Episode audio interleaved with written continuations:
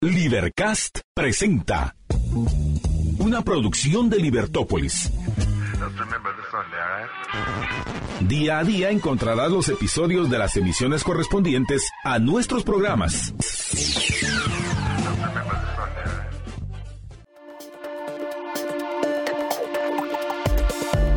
Libertópolis.com Hola, buenas tardes a todos. Eh, saludos y bienvenidos a su programa Libertópolis por la tarde, con em, en el que discutimos temas de, de, interés, temas relacionados con la libertad, temas relacionados con la sociedad. Este día inaugurando un nuevo mes, inaugurando el mes de marzo, que esperamos que venga con eh, muchas cosas buenas para todos.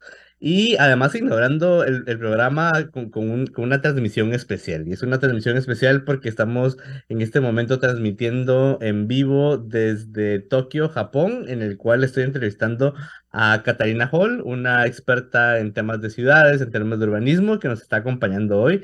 Así que bienvenida, Katarina. Es un gusto tenerte contigo, con nosotros. Muchas gracias por tenerme.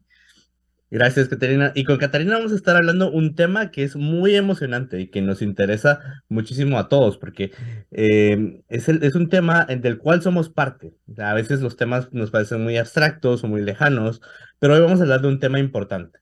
Y es cómo crear ciudades exitosas, ciudades donde florezca la gente, ciudades donde podamos vivir mejor. Eh, las ciudades, como saben, son motores de desarrollo para cualquier país pero aparte del aspecto económico, también son lugares en los cuales las personas pueden cumplir sus metas, florecer, porque con esa interacción que hay con tanta gente, con la colaboración que hay con gente que viene de diferentes partes de, de las regiones en, que las ciudades se sitúan, pues hay muchas más posibilidades para crear, para diseñar, para, para soñar. Y, y pues eso son las ciudades, son motores de crecimiento no solo para lo económico, sino también para lo humano. Y bueno, voy a comenzar eh, las preguntas hoy eh, con, con, nuestra invitada Catarina, que aparte de ser periodista e investigadora, ha investigado sobre el tema de, eh, de las ciudades, ha hecho investigación sobre, no solo sobre por qué las ciudades florecen, entendiendo cuáles son los principios que hacen una ciudad exitosa, sino también investigación sobre política pública para ciudades. Y ha estudiado desde los temas de cómo como, la micromovilidad, por ejemplo, estos, estos pequeños eh, formas de transportarnos eh, mejoran las ciudades o no, o eh, cómo las, el, el, zoning y cómo la, la, la, división por zonas de las ciudades impacta cómo, cómo esas ciudades se ven. Así que bienvenida, Catarina. Y comenzaré con una pregunta muy eh, importante y es, ¿por qué te llamó la atención estudiar el tema de las ciudades? Uy, yo creo que pues después de vivir en Guatemala, yo me mudé a, a Washington, D.C. y después estuve en Nueva York. Y las dos son ciudades grandes a comparación de Guatemala, que tienen un montón de vida, tienen un montón de gente, un montón de oportunidades, un montón de tiendas. Y me di cuenta que hay un montón de cosas de, en general de nuestra vida, de la economía, que giran alrededor de ciudades los productos que nosotros consumimos a veces salen de ciudades o por lo menos son producidos o son ideados en ciudades. Eh, mucho, mucho, de nuestro entretenimiento también viene de ciudades. A veces cuando decidimos dónde queremos viajar, a veces vamos a una ciudad. Y eso me di cuenta que las ciudades son parte de nuestras vidas y lo que pasa en una ciudad puede afectar cómo vivimos nosotros y la calidad de, de nuestra vida. Entonces, sentí que quería saber por qué las ciudades son como son y qué las hace mejorar y, y qué las hace empeorar. Bueno, y eso es interesante porque como comentabas, y algo que es muy importante de, de, de, es la experiencia práctica que, que tienes, no solo escribiendo sobre temas de, política pública para ciudades, sino también viviendo en ciudades que son espectaculares. O sea, yo me recuerdo que has vivido en ciudades como Nueva York y ahora estás viviendo en esta ciudad maravillosa que es, que es Tokio, que es una ciudad que tiene una energía muy, muy, muy, muy especial y, genial. Eh, cuéntame cómo ha sido tu experiencia viviendo en estas ciudades que al, cuando, llegas parecen eh, que, te, que, te, saturan de información, te saturan de, de, de, posibilidades. ¿Cómo ha sido tu experiencia viviendo en estas grandes ciudades? Pues es interesante, como tú decís, es, es te saturan, ¿verdad? Entonces cuando tú llegas tal vez es un poco confuso porque son ciudades grandes, hay millones de personas viviendo en una ciudad. Eh, es, es un poco, puede ser un poco intimidante, pero creo que poco a poco uno se va dando cuenta de cómo hay interacciones que solo pueden pasar en una ciudad. Y entonces, em, si uno está observando esas cosas, uno puede empezar a apreciar cómo es que funcionan las ciudades. Sí, yo creo que eso es importante lo que dices, porque estas ciudades que parecen grandes y que parecen abrumarnos con, con, con tanto, también nos abruman con posibilidades, posibilidades de cooperación, posibilidades de entablar relaciones con otras personas. Al final, las ciudades son lugares muy humanos en el sentido que eh, nos conectan con otras, con otras personas que de otra forma no podríamos conectarnos. Son como que meten a toda esta gente en, un solo lugar y hacen que, que sean posibles cosas que si estuviéramos dispersos no sería posible. Y, y, además hace posible que tengamos una mejor experiencia de, de, las posibilidades que nos da la cultura humana, porque por ejemplo las ciudades son motores no solo para el crecimiento económico, sino que también son motores para la cultura, para la gastronomía, por ejemplo. O sea, yo sé que en ciudades como Nueva York puedes encontrar cualquier comida que puedas imaginar. Exacto, eso, yo creo que eso estás llegando a un punto que es súper importante para las ciudades grandes, que es las oportunidades. Por ejemplo, entre más grande, sí, en mi opinión a veces es entre más grande la ciudad, más oportunidades vas a tener porque tal vez más gente de diferentes culturas está viviendo ahí, ¿verdad? Entonces, por ejemplo, en Nueva York, tú quieres comer comida auténtica de Etiopía, van a haber un montón de restaurantes. Tú quieres pollo campero, hay un... eh, tú vas a querer comer, no sé, comida auténtica japonesa, vas a encontrar un montón de lugares, porque hay un montón de gente que se está reuniendo ahí. O como tú decís, la cultura. Ah, ¿tú quieres ópera? Bueno, ahí hay ópera. ¿Tú quieres un teatro tradicional chino? Ahí va a estar también. Van a haber oportunidades para eso.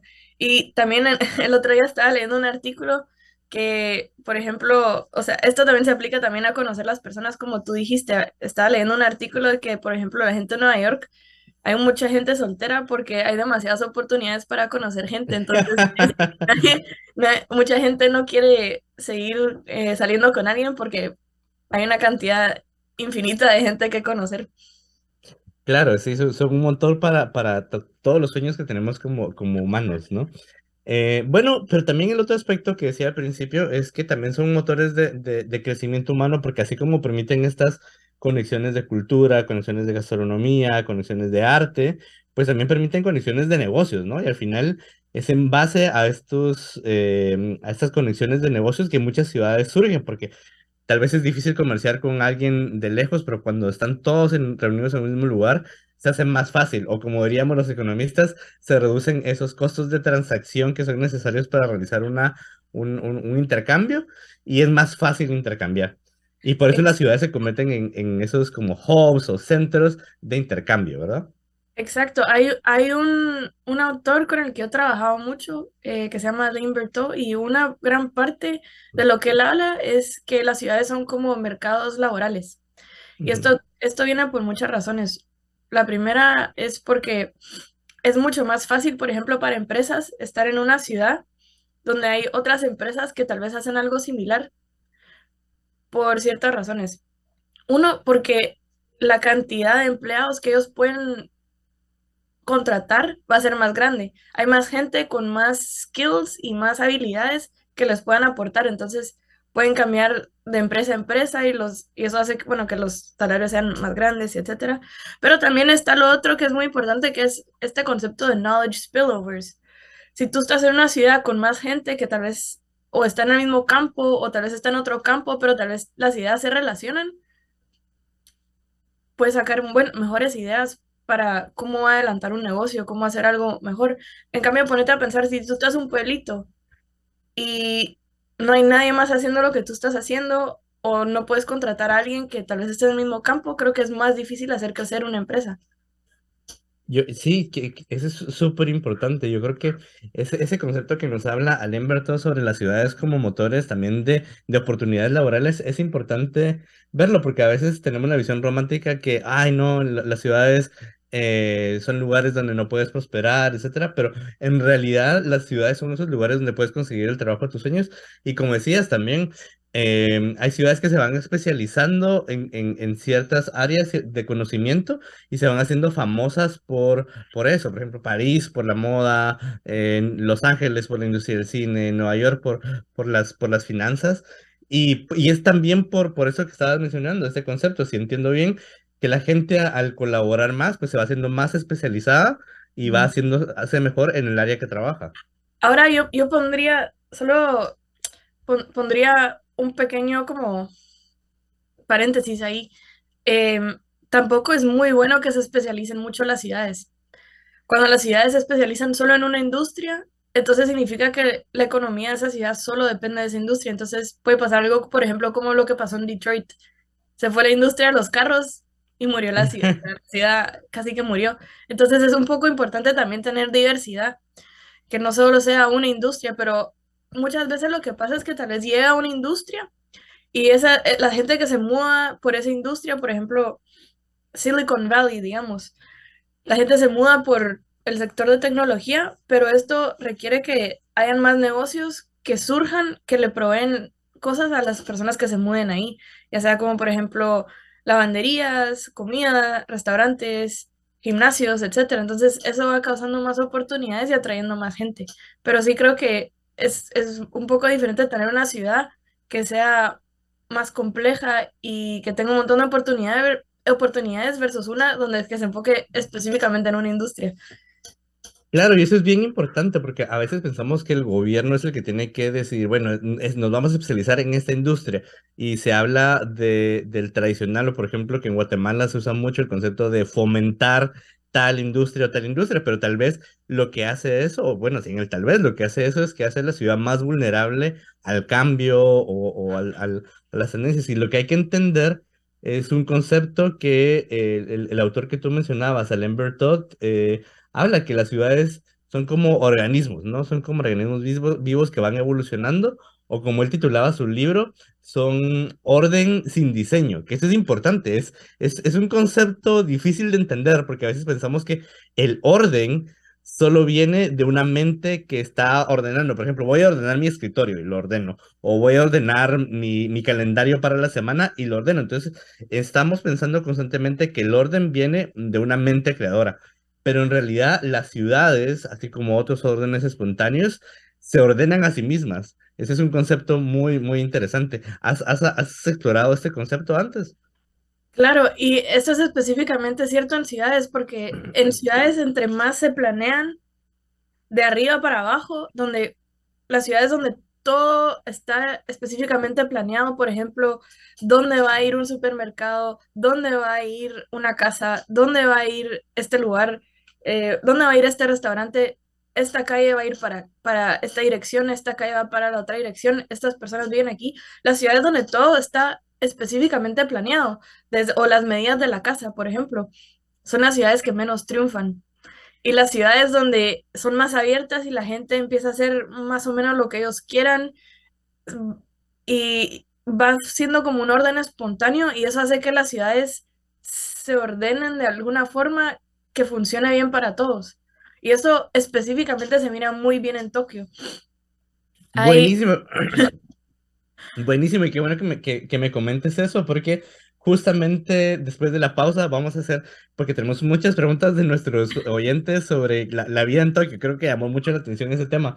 Eh, pero antes, antes de irnos a la pausa, algo que me gustaría comentar es que tienes razón, porque las ciudades ordenadas de arriba para abajo, por ejemplo, en que las municipalidades o el gobierno dicen, no, deberíamos hacer esto, deberíamos hacer aquello, o incluso a veces fundaciones privadas nos dicen, no, deberíamos tener esta, esta, esta es la misión para, para nuestra, nuestra ciudad, pues lo que hacen al final es hacer a la ciudad más vulnerable al cambio.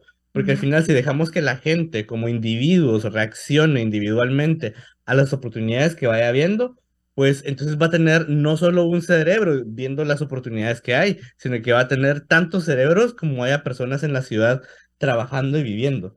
Y, y, como decías tú, eso lo vemos en Tokio, donde hay, hay de todo un poco. Bueno, y antes de irnos a la pausa, eh, tenemos un, un, eh, un, recordatorio que nos pueden seguir en todas las redes sociales. Eh, no, no dejen de seguirnos para poder seguir, para seguir qué, contenido vamos a estar compartiendo con ustedes. Recuerden que estamos en Facebook, YouTube, Twitter, Instagram, TikTok, Twitch. Spotify. Síguenos y no te pierdas el contenido que estaremos compartiendo en cada red social y donde te enterarás de los invitados que tenemos cada ocasión. Y bueno, nos vamos a la pausa, pero al regresar vamos a continuar con Catarina explorando sobre su, eh, em, sus experiencias viviendo en Tokio.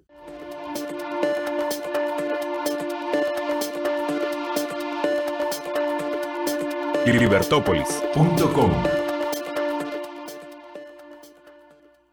Buenas tardes y de nuevo feliz inicio de mes a todos los que están ah, eh, iniciando este, este mes con buen pie, con alegría, con mucha emoción.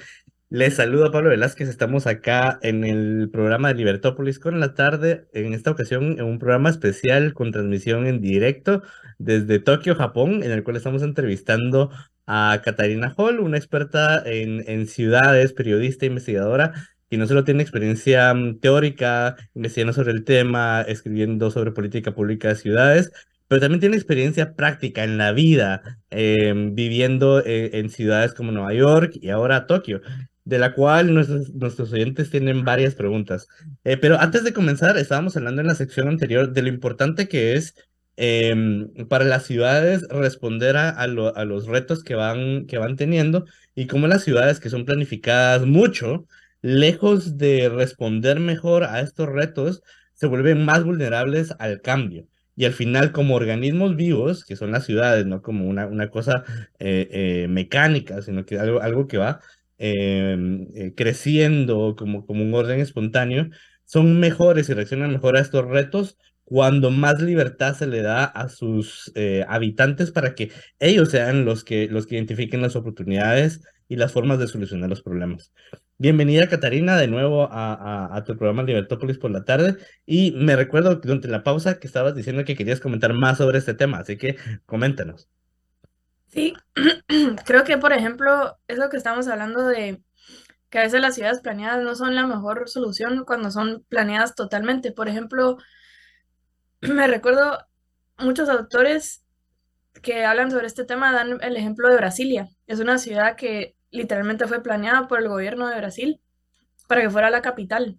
Planearon todo, el tamaño de los edificios, el tamaño de los apartamentos que iban a estar adentro, el, tamaño de las calles, dónde iba a ir el transporte. Y lo que pasó es que mucha de la gente que tenía que vivir y trabajar ahí pues solo decidió no vivir ahí porque son condiciones que no, no les da para vivir, o sea, los apartamentos tal vez eran muy caros porque los diseñaron muy grandes y ellos no los pueden pagar, entonces la mayoría de gente que trabaja en esa ciudad vive al final de una línea de metro a como 30 minutos de ahí. Entonces, por ejemplo, hay veces que uno diseña las ciudades o hay alguien que piensa que sabe qué es lo que necesita la gente, pero la verdad es que lo que lo que, la, lo que sabe, los, quienes, los que saben qué necesitan son la gente que está consumiendo. Entonces esos son los residentes de la ciudad. Y creo que Tokio es un buen ejemplo de eso, porque aquí es, no son tan estrictos con los temas de construcción de edificios y dejan que la gente haga un montón de cosas que no ves en otras ciudades. Claro, eso es muy interesante. Y si, si los eh, oyentes Claro, si no van manejando, pero, pero si están en casa pueden googlear imágenes sobre de, Tokio. Uno ve unas casas pequeñitas que parecen una casa que es de, de cuento de, del, del campo de Tokio, a la par de un, de, Japón, a la par de un edificio de 40 niveles con un super centro comercial, a la par de, de una, de, de una fábrica, etc. Es una mezcla de, de, tantas cosas que, que para, para nosotros que estamos acostumbrados a que haya zonas para ciertas cosas, pues nos parecería loca, pero que funciona y funciona muy bien. Em, cuéntanos más de esto, Catalina. Sí, por ejemplo, muchas ciudades, incluso Guatemala y la mayoría de ciudades, por ejemplo, en el oeste, están reguladas para que hayan ciertas áreas de la ciudad que estén diseñadas para cierto tipo de industria. Entonces, por ejemplo, esta área es comercial, esta área, esta área residencial, esta área es de, de industria y no muchas se pueden mezclar. Aquí en Tokio lo que tú ves es que muchas de esas áreas no, no están limitadas a un solo lugar, sino se mezclan. Entonces a veces tenés una fábrica de algo a la par de algo más chiquito o por ejemplo algo un poco más interesante que por ejemplo en los Estados Unidos está regulado. A veces puedes tener una escuela a la par de un bar de striptease. Eso no lo, eso no lo vas a ver en otras ciudades porque eso está regulado, pero aquí en Tokio de alguna forma lo dejan que pasa y funciona bien. Claro, al final yo creo que es de, nuevo lo que estábamos hablando, porque al tratar de tener una mente que controla todo y que lo va diseñando, pues vas perdiendo la capacidad de, de ver esos arreglos que pueden haber entre personas, entre individuos, y cómo te manejas tú con el espacio, ¿no? O sea, si, si un espacio tiene posibilidades para algo, pues se va a utilizar para eso, porque las personas que están en, en, en la calle, las personas que están en el, en el lugar, van a ir descubriendo los usos y cómo acomodarse a, los nuevos usos que se vayan dando. Entonces yo veo que, que Tokio es una ciudad muy grande, extremadamente grande, pero por todos lados a los que veas es una ciudad viva. No, no es como otras ciudades que tiene lugares que son desiertos por la noche donde no pasa nada. Acá hay gente en toda la ciudad. Ahora, aquí esto es algo interesante porque no sé, pero a ver, ¿tú qué crees que es lo que saca a la gente a la calle? O sea, ¿por qué crees que ciudades como Tokio y Nueva York tienen más gente caminando, más, ves más gente en la calle? Es una buena pregunta. Y sí, bueno, tal vez mi experiencia es, es solo mi experiencia, pero creo que es la comida, porque todo el mundo se la comer. en parte sí, pero eh, la respuesta es porque hay usos mixtos. Ah. Cuando uno está viviendo en un área residencial, o sea, pónganse a pensar, por ejemplo, los condominios de Guate o los lugares de Guate donde solo hay casas. ¿Qué vas a salir a ver? Casas.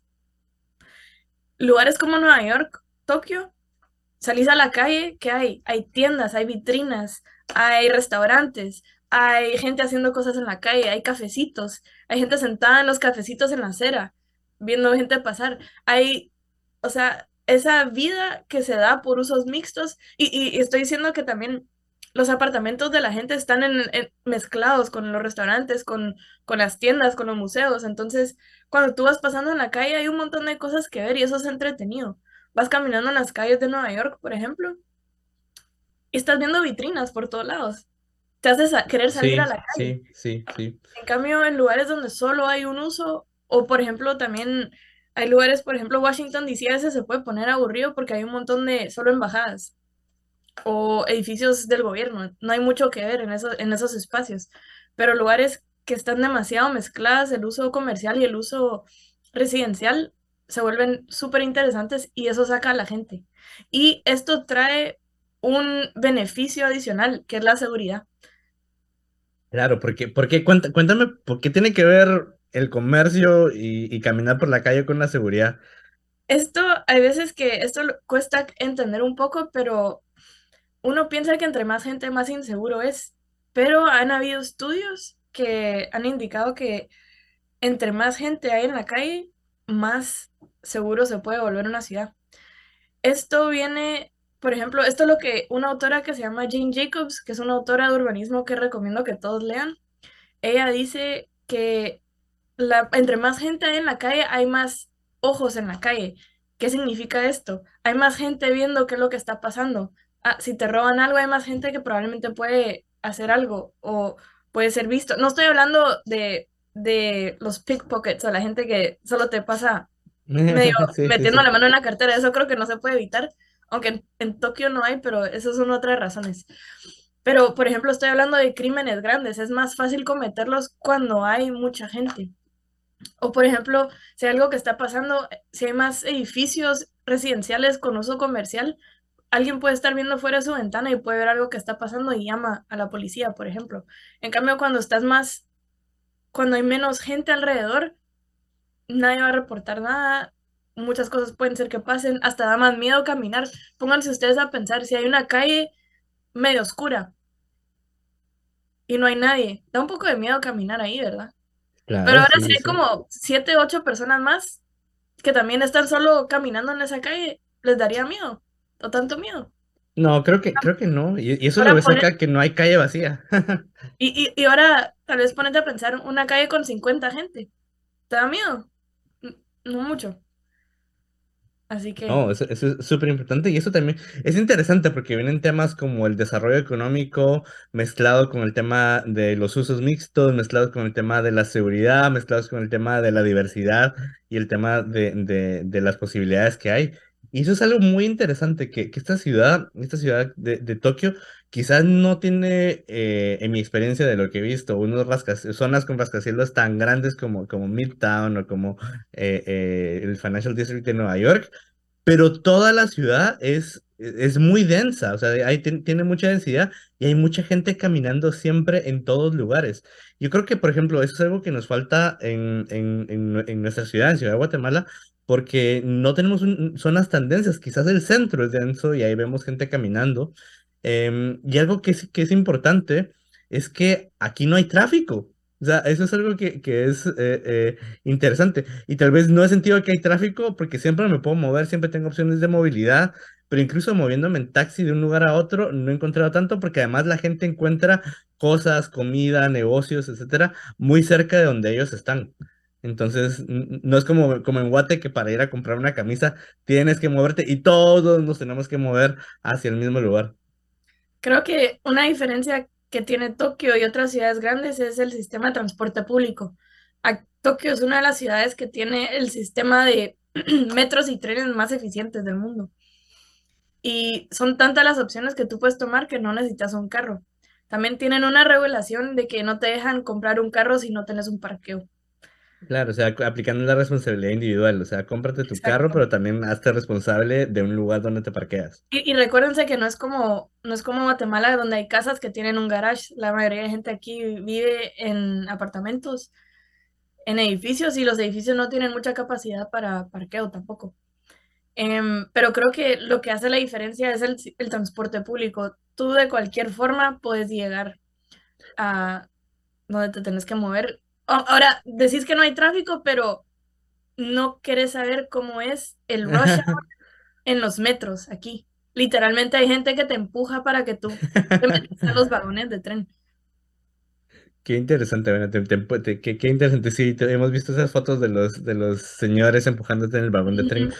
Algo que me, que me comentabas y que me pareció interesante también es que acá hay diferentes compañías de transporte público el transporte es público, pero son de, propiedad privada compitiendo entre sí. Eso es algo que no he visto ni siquiera en otros países como Nueva York o, Inglaterra. Cuéntanos un poquito de, de, eso.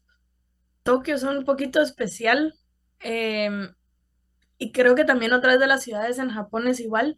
Hay, hay un, en vez de haber un sistema de transporte o una entidad de transporte que es el que está encargado de los trenes y los metros, hay varias empresas, incluyendo una del gobierno, que compiten entre ellos. Entonces, básicamente, diferentes líneas de tren son manejadas por diferentes compañías.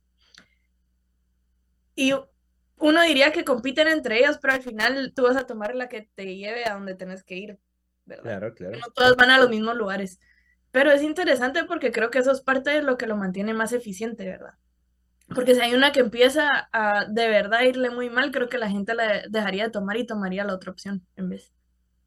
Claro, yo he visto, pero también hay, eh, por ejemplo, el otro día me estaba moviendo de, mm, eh, de Osaka a Kioto y las opciones que había era un montón, todas de, de, de, compañías privadas, desde el Shinkansen hasta Sanrio, que son diferentes compañías que, que algunas públicas, algún, de propiedad, propiedad pública, otras de propiedad privada, que te ofrecen el mismo servicio, a diferentes precios y con diferentes eh, eh, opciones de calidad, de comodidad, etcétera. Y ahí es cada quien decide qué tren quiere tomar. ¿Te quieres ahorrar dinero? Tómate la más barata. ¿Te quieres, ir más rápido? Hay una opción para eso. ¿Quieres ir la más cómoda? Hay otra opción para eso. Yo creo que eso es parte de lo que el sistema de transporte público es súper eficiente y hace que Tokio sea de las ciudades más eficientes para moverse. Claro, y eso me parece muy interesante porque es de nuevo aplicar esta, mm, eh, eh, esta idea de que los que, mejores van a los, que mejor van a reaccionar a los problemas que se van encontrando son tanto los individuos como las empresas y que pueden ofrecer diferentes opciones, diferentes em, calidades, diferentes eh, opciones de horarios, etcétera, que se adapten a la necesidad de la gente. O sea, tienen el incentivo además de ver cómo competir entre ellos para ofrecer un mejor servicio para el usuario. Y compiten entre ellos, pero al mismo tiempo también están alineados, porque si tú ves, a veces que te puedes mover de una línea de metro de esta compañía a esta otra, pero hay una forma de que puedes hacer un, una transferencia entre las dos líneas. No es como que si tenés que salir de la estación y entrar a otra estación, un montón de esas son las mismas estaciones. Entonces hay competencia, pero también colaboración entre ellas. Sí, eso, es interesante porque a la larga eso también es lo que vemos en muchos, en, muchas industrias, cuando vemos, eh, decimos, bueno, son, es que son competidores, sí, pero son competidores en algunas cosas, pero son colaboradores en otras, en, en, en otras cosas. Eso es súper interesante. Eh, Catarina, y de, tu vida en Tokio, ¿qué es de lo que más te ha sorprendido? ¿Qué, qué te ha llamado la atención? ¿Qué te hayas dicho, wow, esta ciudad es realmente diferente a otros lugares en los que he vivido? En temas de urbanismo. bueno, ahorita, ahorita bueno, que estoy o en cualquier en tema. temas, en temas de urbanismo es que hay algo que me fascina. Muchas ciudades, cuando los espacios son muy chiquitos, no te dejan construir algo ahí porque tal vez las medidas no son suficientes como para tener una vivienda o tener un restaurante. Aquí en Tokio y en Japón en general aprovechan literalmente todo el espacio que se puede dar en la calle. Entonces, por ejemplo, alguien construyó un edificio y le sobró una esquinita miniatura donde no, no puedes hacer mucho. Aquí en Tokio te dejan construir algo y hay gente que pone, por ejemplo, un barcito puede ser que quepan cuatro personas en el barcito, pero es un barcito y te dejan construir. Otras ciudades tú no vas a ver eso. Y eso a mí me fascina porque es, estás aprovechando al máximo todo el espacio que puedes tener en una ciudad. Claro, y eso genera la densidad que tanto buscamos, porque esa densidad que nos provee que la gente esté en las calles, que haya más negocios, que haya más cultura, etcétera, te la provee cuando tienes la posibilidad, o sea, cuando, de ejercer tu, tu derecho a la propiedad privada y de construir en tu, en tu pieza de tierra lo que, lo que puedas construir, tal vez no lo que deseas, pero lo que puedas construir en, en ese pedacito de, de tierra. Y te es, da unos barcitos miniaturas excelentes. Eso es espectacular. Bueno, y también, también hay que hablar que, que es, es interesante que en nuestro afán por controlar, porque muchas veces vemos problemas y, y muchos de nuestros oyentes nos están hablando de qué hacemos para solucionar el tráfico, qué debería hacer la municipalidad para, para solucionar el tráfico, pues siempre es nuestra, nuestra primera opción con el problema del tráfico, con el problema de la seguridad o con el problema de, de cualquier cosa, voltear al gobierno y decir, bueno, que el gobierno nos resuelva el problema pero la verdad es que los que tienen la información necesaria para resolver eh, las situaciones que van a encontrar en cada momento, pues somos los habitantes de la ciudad. Entonces, que, que, primero, recordar eso y segundo, tener la capacidad de hacerlo es importante. Bueno, y después de esto nos vamos a la, al, al corte, pero al regresar vamos a hacer una, un, vamos a ver qué lecciones podemos aplicar de urbanismo en general y de tu de trayectoria en, en viviendo en esta ciudad a, eh, a nuestra ciudad, la ciudad de Guatemala. Así que gracias, Catarina, y nos vamos al corte, pero regresamos pronto para ver cómo mejorar nuestra propia ciudad.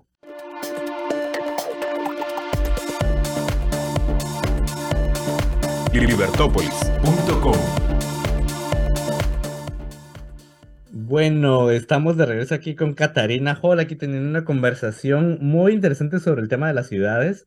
Eh, una conversación que además es especial porque está en vivo desde Japón, tanto Catarina como, como yo estamos acá en, eh, bueno, ella está ahorita en, en Tokio, eh, donde, donde, la vi hace unos días, y yo estoy en Kioto, que es impresionante eh, Japón, la cantidad de ciudades que, que, que, tiene tan grandes, pero estamos específicamente hablando ahorita de Tokio y vamos a ver qué lecciones de urbanismo y qué lecciones de, de lo que Catarina ha aprendido podemos aplicar en Guatemala. Y este programa hemos tenido un montón de preguntas de, de ustedes que, que, me parecen muy, muy interesantes, así que voy a empezar a tirar varias preguntas a, a, a Catarina para que nos dé su perspectiva y con su perspectiva también podamos crecer y, y, y hacer una mejor ciudad, nuestra ciudad, la ciudad de Guatemala.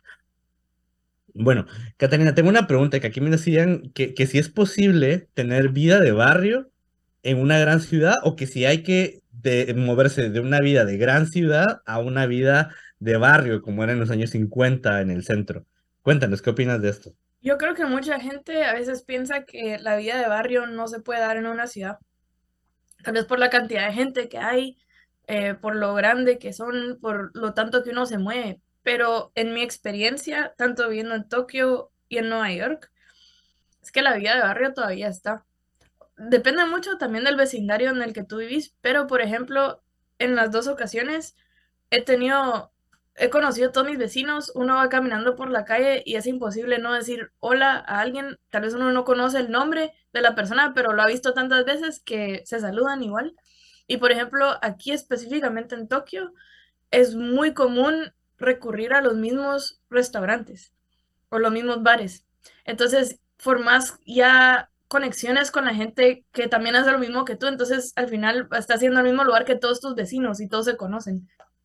Entonces creo que es un poquito mucho de barrio. Es, hay, hay un libro que dice que Tokio es una ciudad con millones de mini barrios. Ah, buenísimo, me encanta esa descripción. Y sí, tiene razón, lo siento. Por ejemplo, yo, yo, yo veo que, por ejemplo, en el área donde vives, pues hay bares y restaurantes a los que tú frecuentas y que cuando llegas te saludan y te dicen, Catarina, qué bueno verte. Sí, y eso que uno no va, yo no voy tan seguido a ciertos lugares, pero aún así, tal vez una vez al mes. Y igual siempre me saludan al entrar. Y no solo las personas que trabajan ahí, sino los otros clientes que están ahí también. Bueno, y esto es interesante porque en nuestro afán por controlar, en ese afán por planificar y tener un, un ordenamiento territorial, pues vamos eliminando la posibilidad de que estas cosas surjan, ¿no? Porque entonces al tener un ordenamiento en el que te dice, no, el, área de comercio está por este lado, el área de, de, de, vivienda está por el otro lado, el área de industria está por el otro lado, pues lo que vas haciendo es que vas separando a la gente y vas eliminando esas redes, esas comunidades que naturalmente surgirían si hubiera un poquito de todo en todos lados. Sí, Exacto. Bueno, tenemos, tenemos otra pregunta y te, te, te, juro que tenemos un montón de preguntas hoy. Eh, el, el, tema llamó mucho la atención. Eh, una, una, pregunta aquí interesante de, de, de un oyente. Dice, ¿se, rebe, ¿se debe regular las megatiendas que acaban con el pequeño comercio? Por ejemplo, las pequeñas panaderías, las carnicerías, las tiendas de esquina, las tiendas de barrio. Es una pregunta muy interesante porque mucha gente me, me la ha hecho a lo largo de, de, de lo que yo eh, he hablado del tema de ciudades un poquito también. Pero algo que me llamó la atención de Tokio es que aquí tienes una tienda gigantesca a la par de un, de un señor que lleva 50 años vendiendo pan ahí. Cuéntanos un poquito cómo ha sido tu experiencia en esa aparente tensión entre, entre la megatienda y la tienda de barrio. Y yo creo que no se deberían de regular en el sentido de que creo que las dos están cumpliendo diferentes funciones si tú quieres algo más artesanal o digamos yo quiero un pan específico que solo hace ese señor de la tiendita, voy a ir ahí. Si quiero comprar un pan sándwich, no lo voy a comprar ahí, voy a ir a la media tienda. Em, yo creo que solo simplemente están cumpliendo funciones diferentes y tal vez tienen diferentes mercados, pero no creo que son, son como que, no creo que una es mejor que otra y no creo que una se debe regular. Si la tienda, del, la tienda, tal vez una tiene precios más baratos que otro, pero la gente está dispuesta a pagar precios caros por cosas que quieren. Entonces, si simplemente si la panadería chiquita deja de funcionar, probablemente porque no tiene clientes. Sí, claro, claro. Algo que es interesante también es que de nuevo volvemos a este tema, porque la verdad es que me ha sorprendido que al tratar de controlar y al tratar de vivir la ciudad de acuerdo a un plan maestro, pues vamos obligando a la gente a que acuda a las megatiendas, porque si te tienes que mover en un carro, pues te moverás a donde, donde, ¿cómo se llama? donde vas a comprar, tienes que planificarlo. En cambio, muchas de estas tiendas pequeñitas veo que subsisten en el tráfico de personas que van pasando y les llega un olor, un olor especial, algo que, wow, esto huele a pan de melón, que la verdad me, me ha encantado aquí. Entonces veo y wow, huele delicioso. Y voy y compro en esta tiendita que tiene, es una persona, un panadero haciendo ese pan de melón. Pero eso, claro, no puede pasar en, en, ciudades como la nuestra, que han sido tan planificadas, tan divididas y que nos obligan a ir de un lugar a otro en carro. Ya no tengo el chance de encontrarme a ese pequeño taquero o panadero, etc. Sí, eh, eh, por ejemplo, aquí también un montón de veces salís y, y, ves en la vitrina y los panes tal vez se miran deliciosos o el helado se mira delicioso y paras comprando helado. Pero, por ejemplo, si en, solo en el momento que tú te tenés que meter a tu carro, solo para ir a una panadería, creo que mucha gente decide que mejor no, entonces mejor solo compran el pan cuando tienen que comprar muchas otras cosas y van al súper, por ejemplo. Y por eso en Guate tal vez ves que ahora creo que hay muchos supermercados que están en centros comerciales con más tiendas. Porque te da un poquito de esa oportunidad de, de tener otro, otras o, comprar otras cosas al mismo tiempo, pero creo que lo importante aquí es que subsisten estas tienditas solo porque estás caminando y las estás viendo. Es interesante porque al tratar de controlar eliminamos la posibilidad de la espontaneidad. O sea, como que ahora todos nuestros viajes tienen que ser planificados, ya nada puede ser espontáneo. Y también eliminas algo que da mucho gusto y que tenemos en Guate, áreas donde lo hacemos, por ejemplo, Antigua Guatemala o el centro, que es explorar el barrio. O sea, exploremos qué hay. ¿Y cuál es la forma mejor que tenemos para explorar? Caminando. Exacto. Y, es interesante porque, por ejemplo, Antigua o el centro, que nos gustan mucho y vemos como, wow, esos son lugares donde me gustaría vivir, son ciudades, son, son, espacios de, bueno, en el caso de Antigua una ciudad, en el caso del centro una zona, donde hay usos mixtos, donde hay usos mixtos y donde se permite en algún grado la mezcla de cosas que nos parecen raras, ¿no? Sí, exacto. hay, hay más cosas que ver en la calle. Entonces, solo tener todas esas opciones te jala a la calle y, creo que con eso hace parte del, de por qué nos gusta tanto esas ciudades.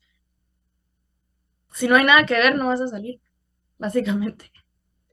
Buenísimo. Mira, y hablando del tema, esa última pregunta que te hago de este, de este tema de usos mixtos que me ha encantado, es, em, nos hace aquí una pregunta alguien que dice, ¿qué pasa con la gente que no queremos usos mixtos por temas de seguridad o por cualquier otro tema? Busquen un, un, vecindario donde no hay usos mixtos y vayan ahí. No tienen por qué regular el resto de la ciudad también. Oh. Siempre, van a haber en ciudades grandes, Nueva York, Tokio también, siempre van a haber lugares donde son áreas residenciales, porque la gente lo quiere así. Van a haber notificaciones, van a haber lugares donde es solo residencial. Si no te gusta vivir en una ciudad y no quieres usos mixtos, fácilmente puedes vivir ahí. No tenés por qué regular toda una ciudad por el gusto de una persona también. Claro, o sea, si tú, si tú eres de los que decides, no, yo no quiero ver a nadie, yo quiero estar con, en mi búnker de seguridad, pues también eh, la regulación por usos mixtos también te lo, te lo permitiría, ¿no? Podrías estar eh, en, en, en, en, tu propia, en tu propia zona, en tu propio condominio, etc. Puedes votar con los pies, ir a donde tú quieras. Exactamente. Bueno, y ahora te voy a hacer una pregunta que la verdad me, me encantó aquí de, los oyentes eh, que están muy emocionados con el tema. Y es una pregunta algo rara, pero creo que nos puede sacar por buenos temas. Y es, ¿cómo podemos hacer que haya más nightlife, eso sería vida de noche, en la ciudad de Guatemala? Em, pues creo que viene, esta es una pregunta un poco complicada porque lo principal es la seguridad. Yo creo que, eh, pero ese es otro tema que creo que requiere otra conversación con, con Pablo. Em, yo creo que lo principal es la seguridad. Uno se tiene que sentir seguro saliendo de la, en la noche, caminando en la noche. Eh, creo que en Guatemala todavía no estamos en ese nivel. Por ejemplo, aquí uno puede caminar a las 3 de la mañana y se siente como que si está caminando a mediodía. No pasa nada, pero aquí es muy seguro. Y lo otro es los, regresando al tema de Palito, los usos mixtos. No, hay, hay tantas cosas abiertas aquí de noche, por ejemplo, o en Nueva York también, que vas de un bar, vas a otro bar, vas a una discoteca, vas a un restaurante, vas a una tiendita, todo está abierto a, las horas muy tarde de la noche, entonces eso genera que la gente también salga y se quede. Ahora en Tokio también está la, otra, el otro problema que el, transporte público acaba más o menos como a la medianoche o una de la mañana. Entonces lo que hace la gente aquí es quedarse fuera y esperar al primer tren en las 5 de la mañana. Entonces eso deja mucha gente en la calle y eso hace que muchos negocios estén abiertos hasta las 5 de la mañana también. Bueno, también crea un incentivo para seguir hasta, la, hasta el día siguiente. Sí. Qué interesante, Catarina. Yo creo que son temas muy, muy, muy importantes.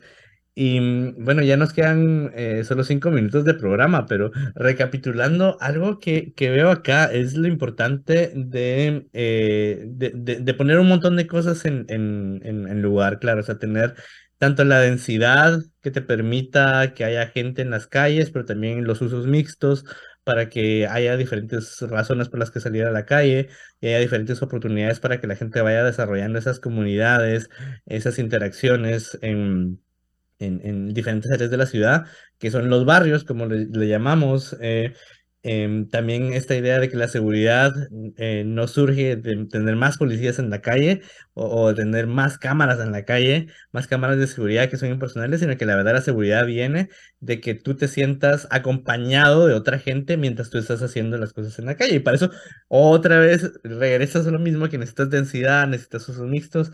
Entonces es, una, es un tema comprensivo. Y son estos principios los que hacen eh, que permitan que las ciudades vayan creciendo y vayan desarrollándose como organismos exitosos.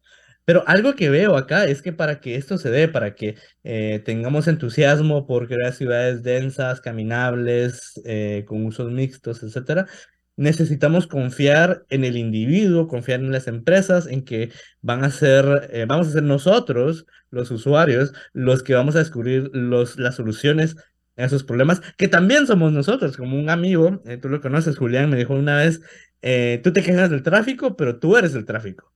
Yo creo que eso nos damos cuenta también. O sea, si, si vamos ahorita en el tráfico manejando y vamos a un lado, vemos al otro lado, decimos, ah, la del tráfico y veo, vemos tantos carros, pero al final al que hay que ver es el espejo. Pero así como nosotros somos el problema, también deberíamos ser nosotros la solución. Y estas reglas que desconfían de la capacidad del ser humano, del individuo, para encontrar soluciones, pues a la larga crean problemas más graves de los que solucionan.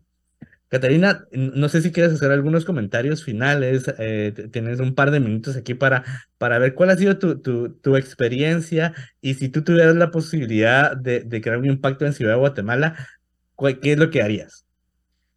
Yo creo que algo que yo he enseñado, por ejemplo, en trabajos pasados o dando clases, y algo que creo que es el primer paso para empezar a entender ciudades es solo decirle, o, solo que la gente se ponga a observar la ciudad. Siéntense afuera de su ventana y vean qué es lo que pasa. Bueno, si es, si es que vienen en una calle transitada, solo miren cómo funciona la calle. Miren las personas que caminan, los carros que pasan, cuáles son las interacciones. Cuando salgan en el tráfico y estén sentados en tráfico, miren, solo observen, miren qué es lo que está pasando. Yo creo que muchas veces damos por sentado qué es lo que está pasando en las ciudades y es muy fácil poder ver cuáles son los problemas solo por observar. Em, entonces yo creo que ese es el primer paso para poder solucionar un montón de cosas. Solo ver qué es lo que está pasando, cómo, cómo interactúa la gente, cuáles son todas esas como interacciones que pasan en una ciudad. Y yo creo que ese es el primer paso para entenderlas, de verdad. Y, mm, Buenísimo. Y yo creo que, no, no, no, yo creo que tienes toda la razón, porque yo creo que para entender esos problemas que parecen y que son complejos, es importante comenzar con una actitud de curiosidad. Curiosidad por entender qué es lo que verdaderamente está pasando. Por ejemplo, si voy en el tráfico, es porque todos vamos al mismo lugar, porque todos nos estamos moviendo al mismo, al mismo tiempo. Hay otras opciones. Y también, y yo creo que tú lo ejemplificas muy bien, curiosidad por entender qué otras formas eh, hay, hay para vivir, qué otras formas son posibles de vivir. Por ejemplo, ya sea si, puedes hacerlo eh, viajando a otras ciudades que son más grandes y que, que son las ciudades en las que quisieras vivir, sentarte en ellas, tomarte una hora para ver qué es lo que está pasando, qué es lo que funciona, qué es lo que se necesita.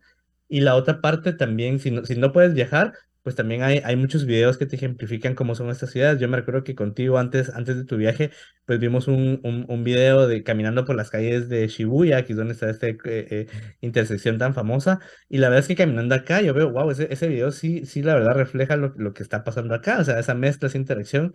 Entonces, tener curiosidad tanto por la ciudad en la que vivimos como por otras ciudades que nos ofrecen distintas posibilidades de, de, de existencia. Eh, y bueno, y también yo creo que eh, lo, lo, con lo que me quedo es que es importante para resolver problemas como el tráfico, problemas como la, seguridad en nuestra ciudad, recordar que la respuesta no está en el gobierno, sino que la respuesta está en nosotros como ciudadanos y cómo vamos a responder emprendedoramente a esos retos que tenemos. Así que muchísimas gracias, Catarina. Tienes, no sé si quieres un, mensaje final, algún saludo, y con eso nos despedimos. Pues muchas gracias por tenerme en el programa. Bueno, gracias a ti, Catarina, por iluminarnos no solo con tu experiencia teórica, sino que también con tu experiencia viviendo en ciudades tan geniales como esta ciudad que es Tokio. Bueno, un fuerte abrazo y saludos a todos los oyentes, que lleguen bien a sus casas y que tengan un resto de tarde muy exitoso.